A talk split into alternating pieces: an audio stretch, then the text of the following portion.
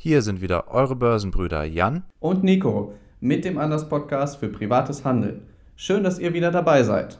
Bitte beachtet unseren Disclaimer in den Show Notes. Und jetzt viel Spaß mit dieser Folge. Ja, ist denn schon wieder Sparplanausführung oder was? 2.5. Montagmorgen und ich bin am Podcast aufnehmen und heute werden auch die Sparpläne ausgeführt bei Trade Republic, bei euren Brokern, je nachdem, wo ihr euer Depot habt und natürlich auch einen ETF-Sparplan angelegt habt. Das ist, glaube ich, so das Basisinvestment und zurzeit sammelt man ja doch relativ günstig die ETF-Anteile wieder ein.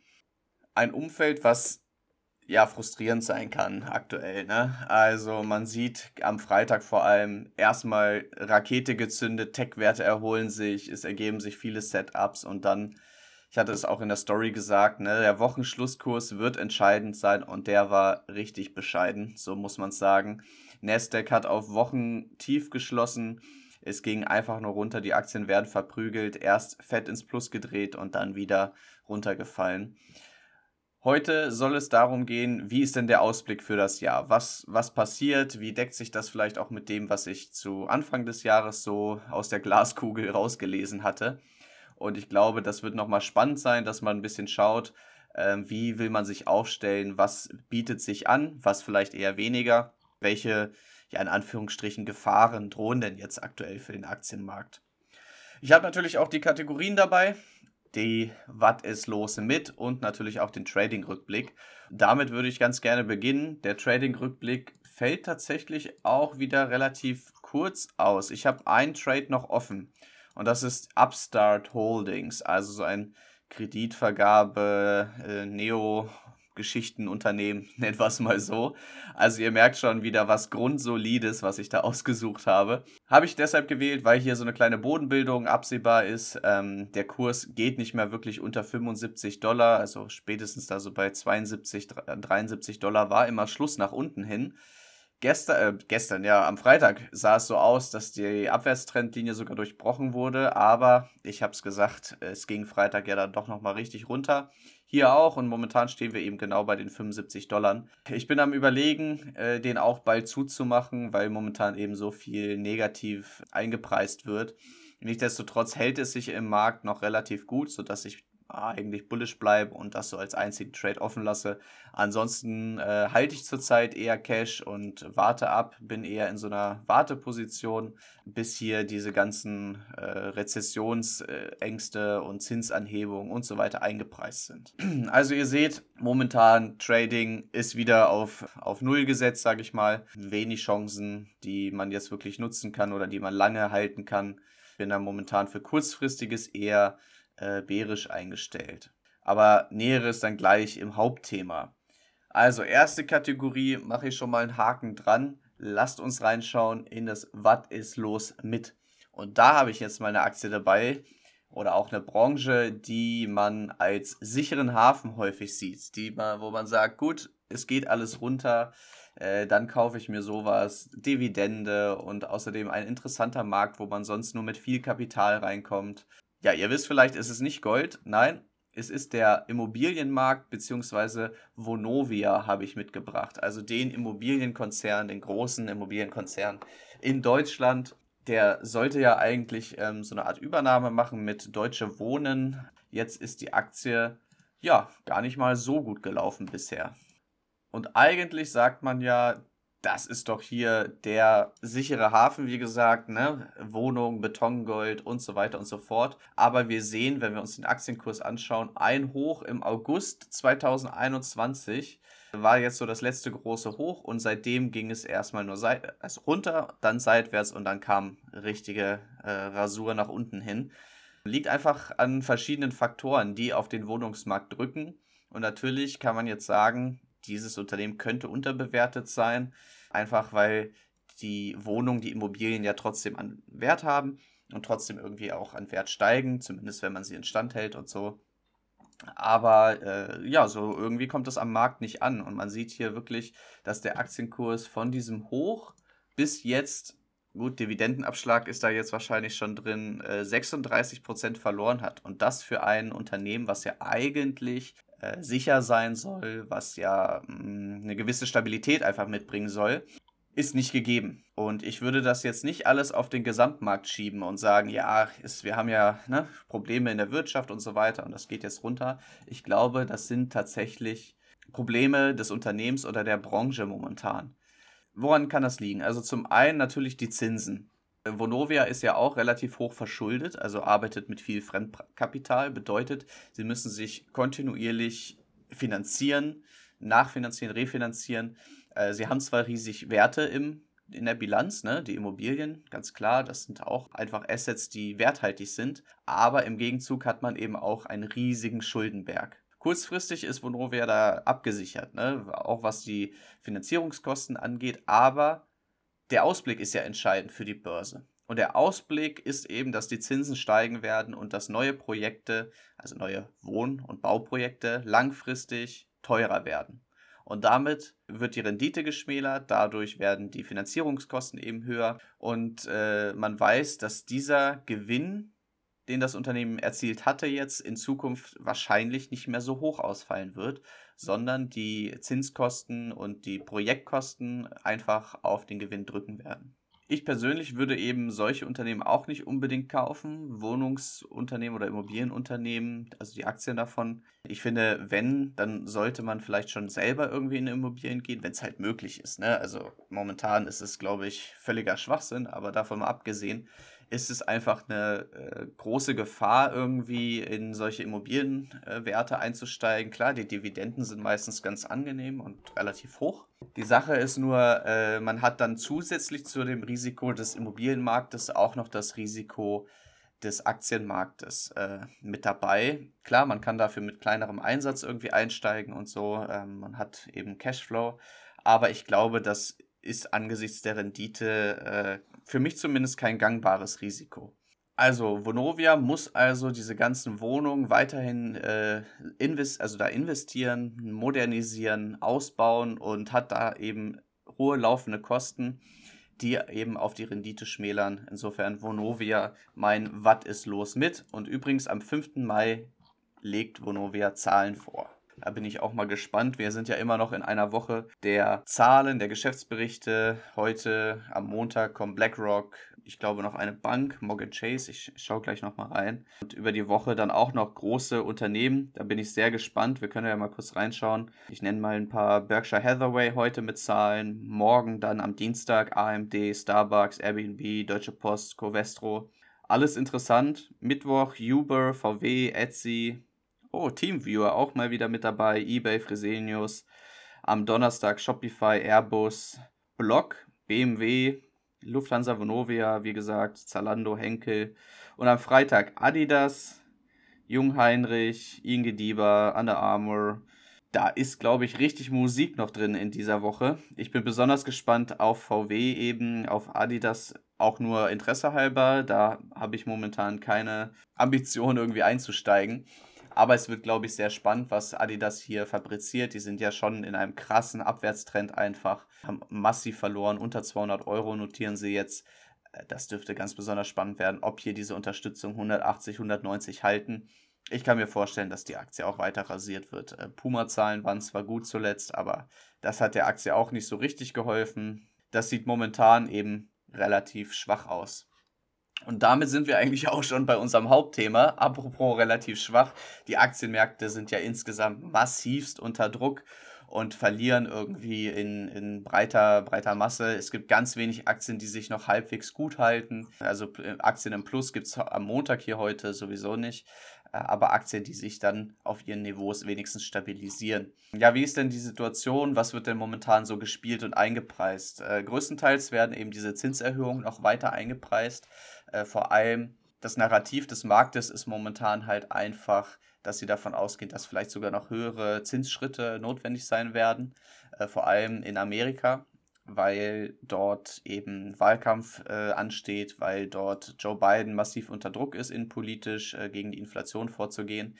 Alles, was eben über diese 0,5% Schritte hinausgeht, die jetzt schon eingepreist sein sollten, wäre eben eine Katastrophe für die Tech-Werte. Also die würden dann nochmal massiv verlieren, weil sie eben davon abhängig sind, die Finanzierungskosten, beziehungsweise es wird ja immer geschaut, was bringt mir äh, der Gewinn der Anleihen, also wie kriege ich dort Zinsen, garantierten Zins, im Gegensatz zu dem Risikozins, was ich eben bei Tech-Werten in Zukunft erst haben werde. Das wird eben immer ins Verhältnis gesetzt. Und wenn die Anleihenzinsen steigen, gehen die Leute, die, oder die Anleger vielmehr, die, die großen Anleger in Anleihen und ziehen ihr Geld aus Aktien raus, weil sie eben den sicheren Zins sich sichern wollen. Zweites großes Szenario, was momentan einfach auch eingepreist wird und gerade bei deutschen Aktien, weshalb ich auch deutsche Aktien momentan überhaupt nicht anfasse, ich warte einfach ab, habe ja immer noch Ziele bei 13,6 im DAX und weiter unten, 13,4 vielleicht sogar, dass wir hier eben diese Kurse anlaufen, weil man davon ausgehen muss, dass wir jetzt mehr oder weniger in eine Rezension kommen. Wirtschaftswachstum äh, ist kaum noch vorhanden und wird wahrscheinlich auch durch den Ukraine-Konflikt, durch den Russland-Krieg einfach äh, nicht in Schwung kommen. Wenn jetzt auch noch die Energiesanktionen umgesetzt werden, also Ölembargo, Gasembargo noch weiter ausgedehnt und so weiter, äh, frage ich mich, wie das die deutsche Wirtschaft verkraften soll, ehrlich gesagt. Weiß, dass viele Unternehmen darauf angewiesen sind, dass sie regelmäßig Öl und Gas erhalten und da wird es eben zu massiven Einbußen kommen, auch wenn gesagt wird, das wird äh, ausgeglichen durch irgendwelche Zahlungen und Hilfskredite und so. Ja, da ist vieles gemacht worden von der Bundesregierung, ähm, dass, dass ein Ausgleich stattfindet, aber es wird einfach nicht das Arbeitsmittel ersetzen. Ja? Also das, das ist, die Produktion wird äh, heruntergefahren werden müssen. Äh, teilweise führt das eben zu massiven Kosten, die eben dafür entstehen, das runterzufahren und gegebenenfalls irgendwann dann wieder hochzufahren. Das sind wirklich massive Kosten, die da entstehen. Die kann man nicht ausgleichen, auch wenn wir ja wissen, dass äh, zurzeit und auch in letzter Zeit die Bundesregierung vor allem dazu übergegangen ist, viele Probleme eben mit Geld zuzuschütten. Ne? Also alles, was irgendwie nicht gewollt ist, wird mit Geld zugeschüttet, ob es äh, hilft oder nicht. Dann wird geschaut, äh, wie es weitergeht. Und das befürchte ich eben momentan tatsächlich bei dieser Energiegeschichte, bei den, beim Ölembargo, dass dies nur noch die Rezension wieder verschärft. Und dann stehen eben die Notenbanken vor einer Frage, vor allem Dilemma, mal wieder, wie so häufig, was zu tun ist. Sie haben dann die Möglichkeit, die Zinsen wieder zu senken oder Sie haben die Möglichkeit, es so zu belassen. Ich glaube, Anheben der Zinsen würde dann nochmal eine komplette Katastrophe geben, aber äh, das, das Senken der Zinsen wäre dann zumindest wieder eine Option. Und wenn ich das richtig mitbekommen habe, was Katie Wood von dem AAK-Fonds so macht, äh, oder worauf sie wettet, dann ist es ja genau diese Richtung. Nämlich, dass sie davon ausgeht, dass die Zinsen dann wieder gesenkt werden und die Tech-Werte sich eben entsprechend stark erholen werden. Deshalb war es zuletzt eben auch so, dass die China-Aktien relativ gut performt haben im Vergleich zu anderen Aktien, weil die Zins, äh, weil die Notenbank dort eben noch Zinsspielräume hat. Die Notenbank in China kann eben noch an der Zinsschraube nach unten drehen, weil die Zinsen dort noch nicht so hoch sind, weil äh, nicht so tief sind, weil die Inflationswerte vor allem nicht ganz so hoch sind wie äh, in unseren Gebieten hier in der westlichen Welt. Ja, wie stellt man sich jetzt am besten auf? Es gibt ja wie so häufig dafür nicht die beste Lösung oder nicht die eine Antwort, äh, aber ich habe da so verschiedene Ideen, was man machen kann. Zum einen halte ich es jetzt für nicht angezeigt zu sagen, gut, jetzt gehe ich irgendwie in die Werte, die mich gegen Inflation absichern. Weil der Zug ist abgefahren. Also wir haben seit über einem halben Jahr diese hohen Inflationswerte und jetzt anzufangen zu sagen, ja, jetzt, jetzt gehe ich in Werte, die äh, mich vor Inflation schützen sollen, das kommt eben reichlich spät. Also das ist kein antizyklisches Handeln, so im Sinne, ich nehme die Entwicklung vorweg und positioniere mich entsprechend, weil ich mit hoher Inflation rechne sondern das ist ja eigentlich dann das, wo ja der Zyklus, der Zyklus eigentlich schon wieder am Drehen ist. Denn alle Anleger oder viele Anleger, Großanleger werden sich schon entsprechend aufgebaut haben, aufgestellt haben. Äh, wenn man sich die verschiedenen Werte dazu anschaut, eine Kroger beispielsweise ist ein Einzelhandelsunternehmen, was unter der Inflation nicht so leidet, weil es die Gelder eben, die, die Preise weiter erhöhen kann. Die ist auch also wirklich explosiv angestiegen, äh, vor allem im Februar nach den letzten Zahlen. Und das ist halt auch sehr viel für so ein Einzelhandelsunternehmen, äh, die eben Umsatzwachstum von 3% oder so haben. Dann KGV von über 30, das ist halt schon ziemlich stark bewertet. Gleichzeitig sehen wir eben auch, dass viele deutsche Qualitätswerte massiv ab abgestraft wurden, ähm, was wiederum theoretisch eine Einstiegschance sein kann. Nur muss man sich vor Augen führen, dass ja die Rezension noch eingepreist wird. Also meiner Meinung nach ist das noch nicht im Markt so hundertprozentig drin. Auch darüber lässt sich natürlich streiten. Das ist jetzt nur so meine Einschätzung. Aber wir sehen ja, dass die äh, Abschläge immer größer werden. Äh, also die Verluste werden immer weiter ausgeweitet bei den verschiedenen Aktien. Es geht eher tendenziell nach unten, anstatt dass eine Erholung einsetzt. Bedeutet, die Price-Action ist eher nach unten gerichtet. Äh, da wird also noch was eingepreist. Momentan ist es einfach so, dass der Werbemarkt, der Online-Werbemarkt auch schlecht läuft wegen des Krieges. Kein, kein Unternehmen möchte jetzt groß Werbeanzeigen schalten und irgendwie sagen, hey Leute, geht raus, kauft, äh, kauft meine Produkte, ist voll toll das Leben und so, ne? Denn die, die Kunden, die Käuferschaft ist einfach negativ eingestellt, so äh, grundsätzlich, ja, von der, von der Haltung her, was die Leute beschäftigt. Äh, da ist man der Ansicht, dass man mit Werbemaßnahmen oder Online-Werbung halt nicht mehr ganz so viel erreichen kann ähm, und wartet eben auch ab. Deshalb hat es ja auch so eine Alphabet so stark getroffen nach den Zahlen. Auch eine Amazon äh, ist echt unter die Räder gekommen mit minus 14 Prozent. Das ist wirklich Wahnsinn. Cloud-Geschäft läuft eigentlich gut, ähm, aber natürlich der Umsatz im Versandhandel und so ist weiter runtergegangen. Gewinn ist ordentlich unter den Erwartungen gewesen. Das sind halt alles Sachen, die dann auf die Kurse drücken und Amazon, ne, Big Unternehmen, die reißen dann eben auch die Nasdaq noch weiter mit runter. Vor allem, wenn man sich das charttechnisch auch anschaut, bei Amazon die 2800 Dollar, die werden jetzt erstmal ein richtig starker Widerstand werden, äh, wo die Aktie erstmal durchgehen muss. Da muss schon ein bisschen was passieren. Es hat auch ein Abwärtsgap gerissen, bedeutet, da ist auch nochmal Potenzial äh, nach unten weiter drin. Ne? Die, die Amazon-Aktie war ja lange, lange in so einer aufgerichteten Seitwärtsbewegung dann einmal runtergegangen, hat versucht nochmal nach oben anzuschließen und dann ging es wieder runter. Ne? Also diese Wellenbewegung, die es dann eben gibt in so einer Abwärtsbewegung, die ist hier dann auch äh, selbst bei einer Amazon entsprechend stark. Welche Branchen könnten nach wie vor profitieren? Also ich glaube, jetzt wird trotzdem die Reisebranche gut laufen und Kreditkartenabrechner werden weiterhin ganz gute Umsätze vorlegen können. Äh, da ist die Marge ja auch entsprechend gut, bedeutet, man hat jetzt nicht hohe Fixkosten oder so. Die Leute werden jetzt erstmal wahrscheinlich nicht beim Urlaub unbedingt sparen. Aber Konsumausgaben insgesamt werden wahrscheinlich dann auch in der Rezension, wenn es dazu kommt, eben äh, rückläufig werden, wird da Probleme bekommen, weshalb eben auch äh, Konsumprodukte äh, nicht, nicht ganz so gut laufen. Auch eine Apple hat ja jetzt massiv abgegeben am Freitag, ist wieder auf den EMA 200 gelaufen äh, mit einer roten Kerze. Da kann es durchaus sein, dass sie auch weiter runterfällt. Auch hier sieht man eben diesen, die eine Anstiegsbewegung wieder, wurde abverkauft, dann ging es nochmal hoch, aber auch da kamen dann wieder Verkäufer in den Markt. Und ganz, ganz wichtige Marke, die 155, 156 Dollar, bei Apple. Wenn wir die verlieren, dann dürfte es nochmal einen weiteren Rutsch runter geben. Ich kann mir eben auch vorstellen, dass es bei Apple dazu kommen wird, dass hier ein paar Kursverluste noch eintreten werden. Also Big Cap Unternehmen, Big Tech vor allem, wird es schwer haben, meiner Meinung nach.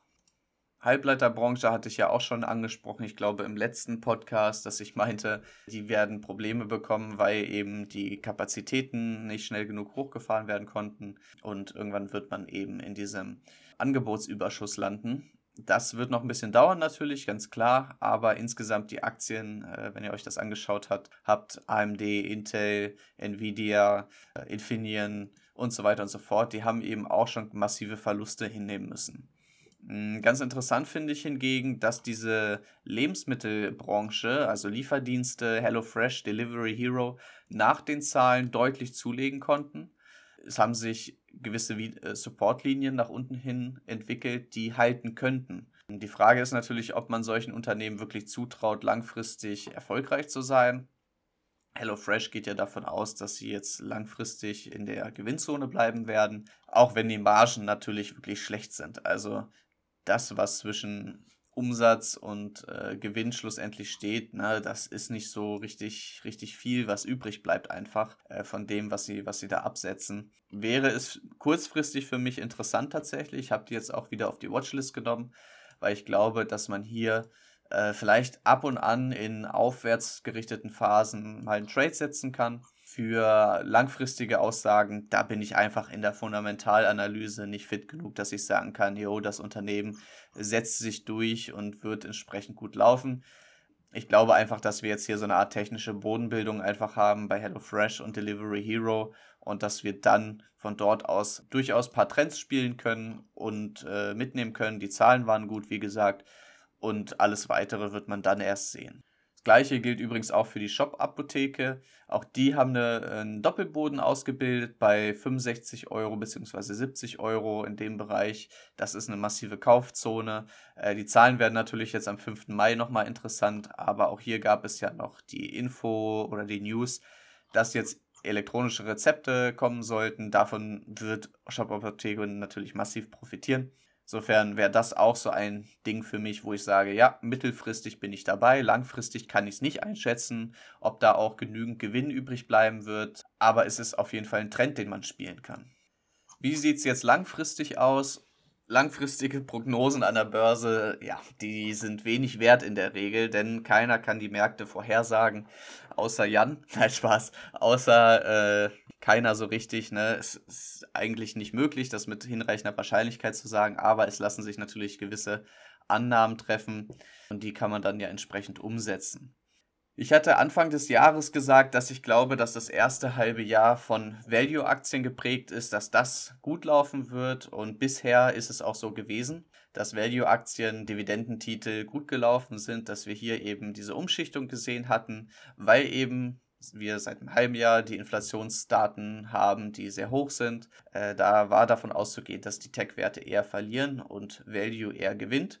Das ist bisher eingetreten. Die Frage ist jetzt natürlich, ob die Erholung der Tech-Werte dann auch kommt zur zweiten Jahreshälfte.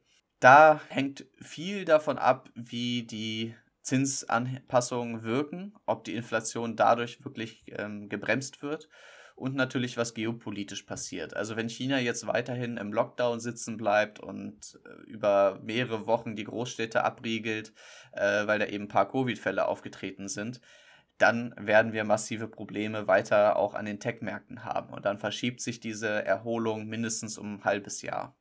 Wenn hingegen vielleicht auch eine friedliche Lösung im äh, Ukraine-Konflikt irgendwann absehbar ist, wenn äh, Russland da die in Anführungsstrichen Kriegsziele erreicht hat, ja, und Deutschland äh, sich da auch wieder mit irgendwie mit den Energiegeschichten äh, das wieder normalisiert hat, sollte es auch zu einer Erholung in deutschen Aktien kommen. Äh, aber auch da ist es so, dass ich äh, kaum auf äh, DAX-Aktien setze.